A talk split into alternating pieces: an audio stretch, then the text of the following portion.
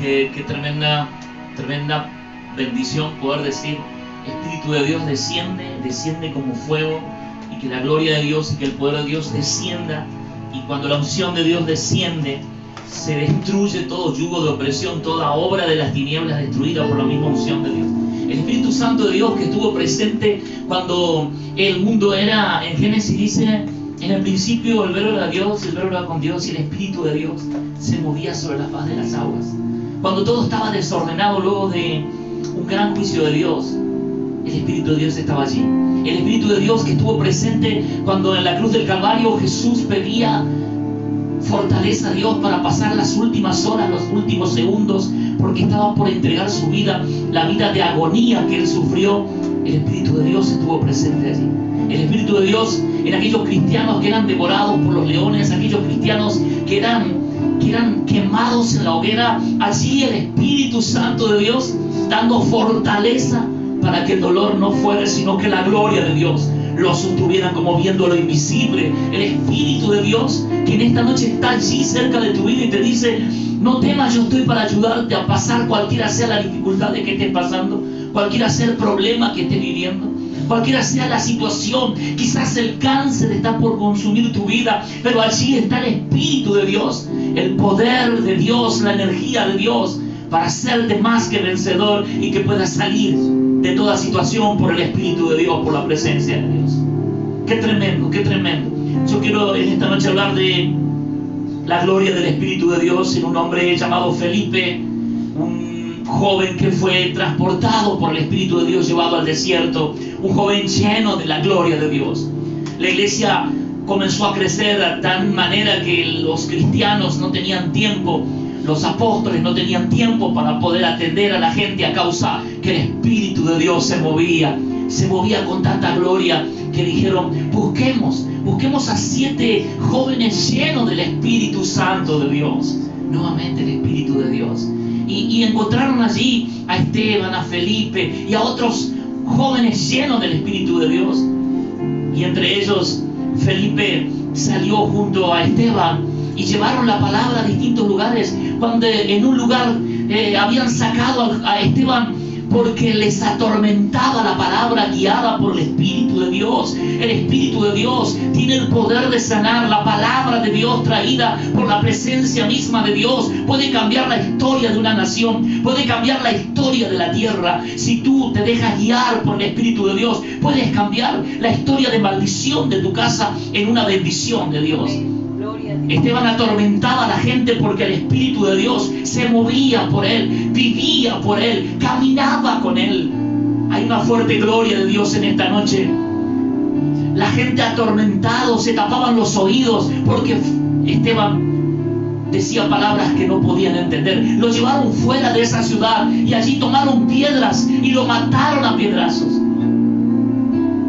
Y arrojaron toda su ropa llena de sangre a los pies de un joven que estaba presenciando ese hecho llamado Saulo. Un joven que soñaba ser soldado y soñaba ser militar un día, tirado en todas las ropas teñidas en sangre a sus pies. Allí estaba el apóstol Pablo, presenciando cómo mataban a un joven a causa del poder del Espíritu de Dios. Felipe corrió espantado, eh, corrió hacia Samaria y allí en Samaria eh, no contó, no dijo todos los problemas que había vivido. Él pensaba hablar de esos problemas, pero el Espíritu de Dios nuevamente lo mueve a decir, ese Cristo habló de Cristo con de nuevo. El Espíritu de Dios nos mueve a decir cosas buenas. El Espíritu de Dios nos vuelve a hacer, nos, nos, hace ser positivos en medio de la adversidad. El Espíritu de Dios nos hace soltar una palabra de gloria en medio de la mortandad. El Espíritu de Dios está obrando en esta noche y hay una palabra de Dios, hay una bendición de Dios para tu vida. El Espíritu de Dios movió a Felipe a pesar del dolor que tenía. No pudo hacer más que otra cosa sino ser guiado por el Espíritu de Dios y comenzó a hablar por el Espíritu de Dios. Y en Samaria dice que la gente se agolpaba y eran sanos. Los endemoniados quedaban libres. Había un gran mover de Dios. Y Felipe les anunciaba a Cristo, Cristo. Te estoy hablando de Cristo, el que murió en la cruz, el que venció al diablo. Te estoy hablando de Cristo, el que tiene el poder sobre la muerte, el que tiene el poder sobre la enfermedad. Te estoy hablando de Cristo, el que te dice, no temas, yo te ayudo. Dios tiene el poder de hacerlo.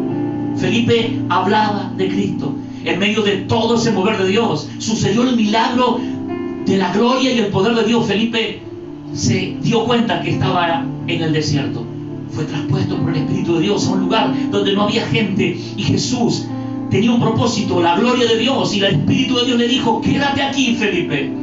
Y quiero leer la Biblia. Llegué a este relato y te hice una breve semblanza de todos los acontecimientos, porque el Espíritu Santo se hizo presente en este lugar. Hecho capítulo 8, verso 26. Dice Felipe y el etíope.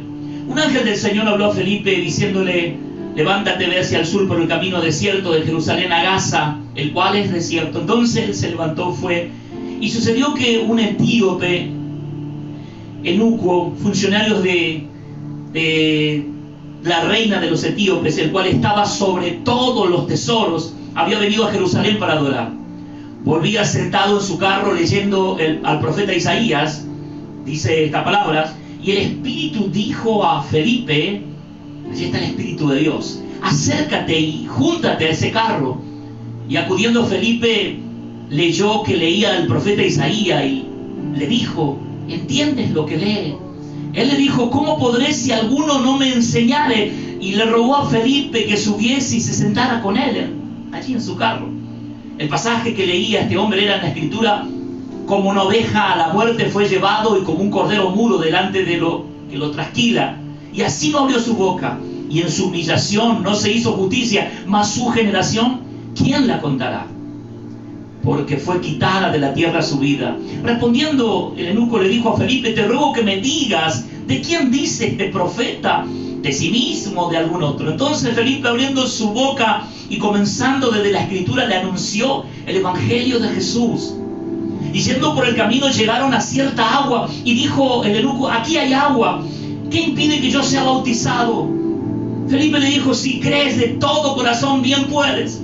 Respondiendo le dijo, creo en Jesucristo que es el Hijo de Dios. Y le mandó a parar el carro y descendieron ambos al agua y Felipe el eunuco y se bautizó.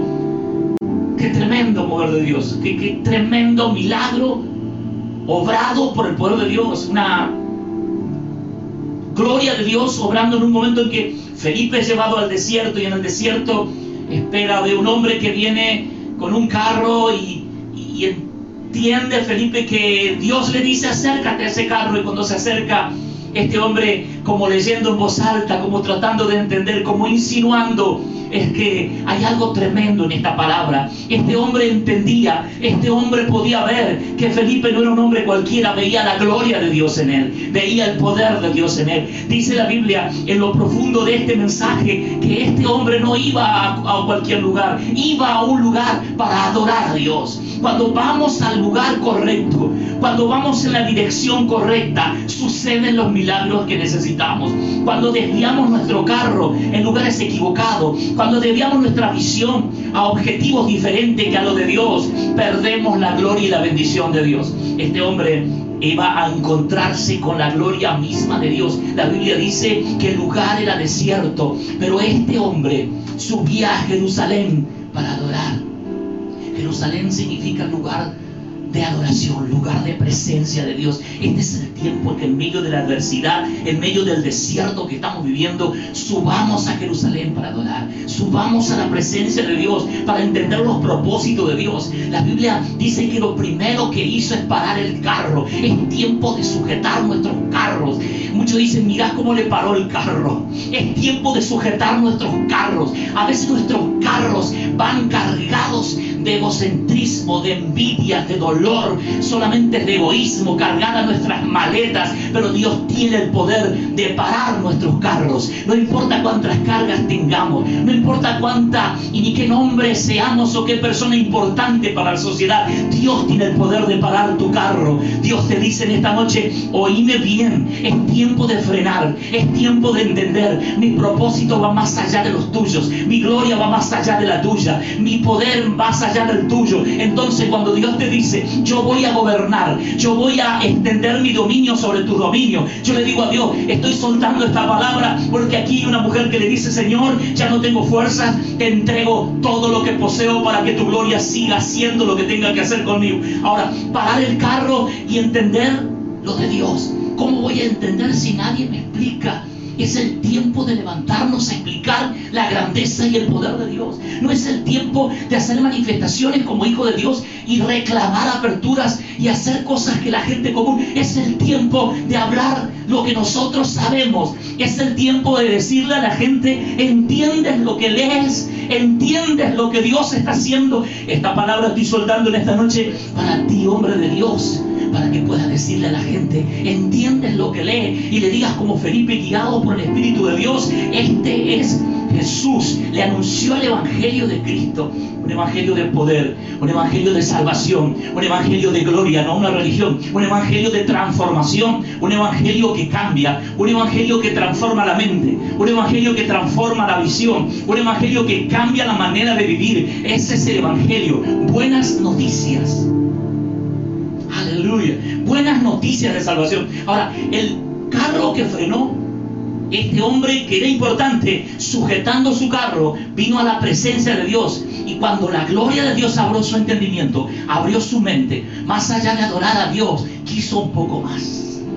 Es que cuando llegamos a donde Dios está, queremos más, queremos más. Hay gente que está buscando de Dios. Hay gente que está pidiendo a Dios a grito, yo quiero más. Y este es el tiempo. Hay una gloria de Dios que va a ser desatada por Dios y vas a recibir la unción de Dios. Ahora, el hombre le dijo a Felipe, Ay, ¿qué más tengo que hacer? Felipe le dijo, tienes que ser bautizado. Él le dijo, ¿qué impide? Aquí hay un charco de agua en medio del camino. Le dijo, ¿qué impide que yo me bautice? Le dijo, nada, si crees en el Señor Jesucristo, bien puedes. Y el hombre dijo, creo que Jesucristo es mi único y suficiente Salvador personal. Bajaron, pararon, descendieron del carro y allí lo bautizó. Y según la historia, fue lleno del Espíritu Santo de Dios. Ese hombre fue a lugares muy distantes y allí siguió hablando de la gloria, de lo que es la gloria de Dios, el poder de Dios. La Biblia nos habla en San Mateo capítulo 16, versículo 16, esta palabra. La palabra bautismo significa sumer. La palabra bautismo significa, eh, en el griego sumer, eh, sumergirse. Bautizarse es sumergirse totalmente en el agua. Hay dos formas de mojarse en el agua. Entrar por completo al agua o tirar un poco de agua. Mojar la cabeza o tirar un poco de agua es aspersión, es solamente humedecer. Ahora, sumer, que es bautismo, es algo que Jesús mismo lo tuvo que hacer. Mateo capítulo 16, verso Marcos 16, 16 dice, y el que creyere y fuere bautizado será salvo, mas el que no creyere será condenado. Luego de nuestro paso de fe, luego de, nuestra, de nuestro encuentro con la presencia de Dios, está el segundo paso, que es pasar por las aguas del bautismo. El que creyere y fuere bautizado será salvo. Yo creo en el Señor Jesucristo tengo un segundo paso, tenemos una siguiente obligación después de creer en el Señor Jesucristo, es pasar por las aguas del bautismo. Marcos capítulo 1, verso 4, la Biblia, la palabra de Dios, vuelve a, hablar acerca del bautismo. Este es el tiempo de entender que Dios tiene un propósito. Dice, bautizaba a Juan en el desierto y predicaba el bautismo de arrepentimiento para perdón de pecados. Alguien iba delante de Jesús un hombre hablando de bautismo, un hombre llamado Juan. Este hombre dice que bautizaba y predicaba el arrepentimiento de pecados, lleno del Espíritu de Dios. Este hombre daba a entender que era necesario el acto simbólico de dejar al viejo hombre sepultado en las aguas y luego resucitado en señal de un nuevo nacimiento. Dice el evangelista en otra versión aquí, Mateo capítulo 3, verso 13, dice el evangelista esta palabra. Entonces Jesús vino a Galilea, a Juan, al Jordán, para ser bautizado por él. Mas Juan se le oponía diciendo, yo necesito ser bautizado por ti y tú vienes a mí. Pero Jesús le respondió, deja ahora, porque así conviene que cumplamos toda la justicia. Entonces le dejó. Y Jesús después que fue bautizado subió luego del agua y aquí los cielos fueron abiertos y vio al Espíritu de Dios descender en forma de paloma que venía sobre él. Y hubo una gran voz de los cielos que decía, este es mi Hijo amado en quien tengo complacencia. Nuevamente el Espíritu de Dios allí en forma de paloma, diciendo, este es mi Hijo que vino a pagar el precio por nuestros pecados. Ahora, el mismo Jesús vino a Galilea, al río del Jordán, donde estaba Juan bautizando. Juan se, oponía diciendo, yo no, yo creo que sea posible. Tú eres el dueño del universo. Tú formaste las estrellas. Tú hiciste el firmamento. Tú me hiciste a mí. ¿Cómo es posible? Pero Jesús le dijo, es necesario que la palabra se cumpla. Luego de creer, es necesario pasar por las aguas del bautismo. Una gran voz del cielo que confirmaba ese, ese hecho glorioso. Mateo capítulo 28, en la palabra de otro del evangelista Mateo, dice eh, esta versión de que el bautismo era importante. Importante, Jesús mismo habló, habló del bautismo, dijo Mateo 28, 19 y 20, por tanto, y hacer discípulos a todas las naciones, bautizándolos en nombre del Padre, del Hijo y del Espíritu Santo, enseñándoles que guarden todas las cosas que os he mandado. Y aquí yo estoy con vosotros todos los días hasta el fin del mundo. Qué tremenda, las palabras de Jesús diciendo, por todo el mundo quiero que vayan y prediquen esta palabra. Quiero que siembren la gloria de mi Padre, pero que más allá de la palabra, que le enseñen a los hombres a pasar por las aguas del bautismo y lo bauticen, enseñándoles que guarden las palabras, porque yo estoy con vosotros todos los días hasta el fin del mundo. Aquí está Dios, allí está Dios a tu lado y te dice, no temas, yo te ayudo. Traía este mensaje el Señor mismo hablando de bautismo, porque bautismo significa muerte y resurrección. El bautismo significa yo me sepulto en las aguas para nacer nuevamente. Yo recuerdo que cuando se anotaba para bautismo yo corría y me escondía, no quería bautizarme. El primer bautismo que se hizo en la iglesia, yo tenía 12 años y anotaron a todos y yo no fui porque dije, no estoy preparado todavía, mas no entendía mucho. El día que, que me encontré con el Señor fue tan glorioso el encuentro que tuve con Dios que le dije a mi pastor, quiero ser bautizado. Me dijo, vamos a hacer el bautismo, vamos a anotar. No, le dije, pastor, yo quiero hoy bautizarme en las aguas. Me dijo, son las 7 de la tarde, vamos a tener la reunión. Le dije, aquí cerca, a unas cuadras, hay, una, hay un lago, una represa. Yo quiero ser bautizado hoy, hoy yo quiero bautizarme en las aguas. Me dijo, es una cosa rara, pero vamos a ver. Llegaron unos jóvenes a la iglesia y algunos hermanos y dijeron, este joven quiere bautizarse y vamos. Y fuimos cantando por la calle allí del barrio Simón Bolívar, por la avenida Soldado Formoseño. Fuimos caminando hasta una rotonda que hoy hay allí y, hacia la mano derecha había una, una represa. Y allí en medio de la noche, mientras cantábamos al Señor, yo me entré en el agua diciendo, hoy es el día de mi muerte. Pero muerte para las maldiciones de este mundo. Muerte para las maldiciones de mi antepasado. Ese día sepulté y también después sepultaron esa represa, la taparon. Sepulté en las aguas en mis maldiciones y mi viejo hombre. Bautizarse es morirse y resucitar con Cristo. Resucitar en una nueva criatura, resucitar en una nueva bendición. Levantarnos con poder sobre todo lo que nos agobia, sobre todo lo que nos oprime, sobre todo lo que nos maldice. La Biblia dice que nueva criatura somos. He aquí las cosas viejas pasaron y son hechas nuevas, dice el Señor. Ya no hay más maldición para los que están en Cristo. Sentía esta palabra desde hoy, esta madrugada, mientras teníamos una guerra espiritual. Y en medio de esa guerra espiritual Dios me mostraba el propósito que tuvo con Felipe y cómo este hombre fue a otras naciones Y la gloria de Dios está encendida en esas naciones. En esas naciones hay persecución. Están persiguiendo a los hombres de Dios. Pero hay hombres de Dios con tremenda unción y gloria. Allí está el Espíritu Santo de Dios obrando en la India. Allí está el Espíritu Santo de Dios obrando en lugares inhóspitos. Está la gloria, la presencia de Dios. Y en este momento hay hombres de Dios que están siendo perseguidos, que están siendo masacrados, pero la gloria y el Espíritu Santo de Dios, y dice, y será predicado este Evangelio a todo el mundo, y luego vendrá el Señor. Así que ánimo, varón de Dios, donde quiera que te encuentres, donde quieras que estés, allí está la presencia de Dios, allí está el Espíritu de Dios, allí está Dios, no estás solo, está la gloria de Dios peleando contigo, no estás solo en esta batalla, es una lucha del reino, es una lucha de gloria, el reino de Dios se hace fuerte y solo los valientes arrebatan el reino de Dios. El reino de Dios se hace fuerte. ¿Qué impide para que yo me bautice? Nada. Cree en el Señor Jesucristo. Acéptalo en tu vida pasa por las aguas de los pies. Porque Cristo tiene un propósito. La Biblia dice que el que creyere y fuere bautizado será salvo. Mas el que no creyere será condenado. Este es el tiempo de creer. Este es el tiempo de tomar. Hay una fuerte gloria de Dios. El Espíritu Santo de Dios está tocando muchas vidas. Hay hombres y mujeres que están decidiéndose luego de esta situación difícil que vino en el planeta.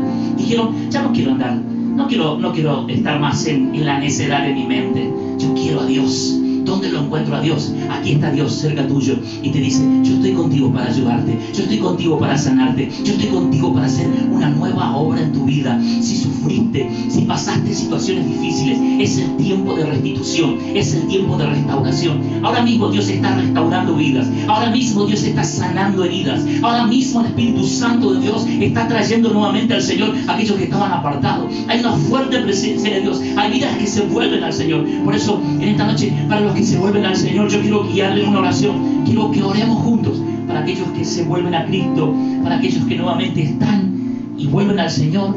Yo quiero que hagas esta oración de fe. Esta oración de fe pidiéndole a Dios nuevamente, volviendo a la casa del Padre. Quiero que repitas conmigo esta oración de fe. Señor Jesús, Señor Jesús, en esta noche en esta noche recibo tu palabra recibo tu palabra y tu Espíritu Santo y tu Espíritu Santo que está obrando aquí en mi vida. que está obrando aquí en mi vida. Me vuelvo a ti. Me vuelvo a ti. Vengo a casa nuevamente. Vengo a casa nuevamente. Perdona todos mis pecados Perdona todos mis pecados. y anota mi nombre y anota mi nombre en el libro de la vida. en el libro de la vida. Señor Jesús, Señor en Jesús, esta noche en esta yo noche sé que hay fiesta, yo sé que hay en los sé que hay regocijo en los cielos.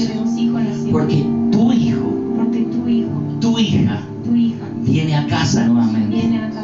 Gracias te doy, Señor, Gracias te doy, Señor. en el nombre de Jesús. En el nombre de Jesús. Amén Amén. y amén. Que las más grandes bendiciones de Dios sean sobre tu vida.